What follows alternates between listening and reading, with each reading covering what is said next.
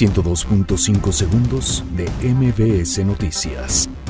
No apostaremos por la guerra para lograr paz en México, señaló Andrés Manuel López Obrador. PRD rechaza consulta sobre el aeropuerto, llama a no participar. Alistan debate por la dirigencia nacional del PAN. El diputado federal de Morena, Charres, no pedirá licencia. En San Lázaro instalan sección instructora. Senado de la República inicia paro de labores por suspensión del pago de sueldos. La Organización para la Cooperación y el Desarrollo Económico recomienda a México consolidar reforma educativa. Escuelas de educación básica harán megapuente por corte de agua en la ciudad. Presenta denuncia el cardenal emérito Norberto Rivera por balacera en su domicilio.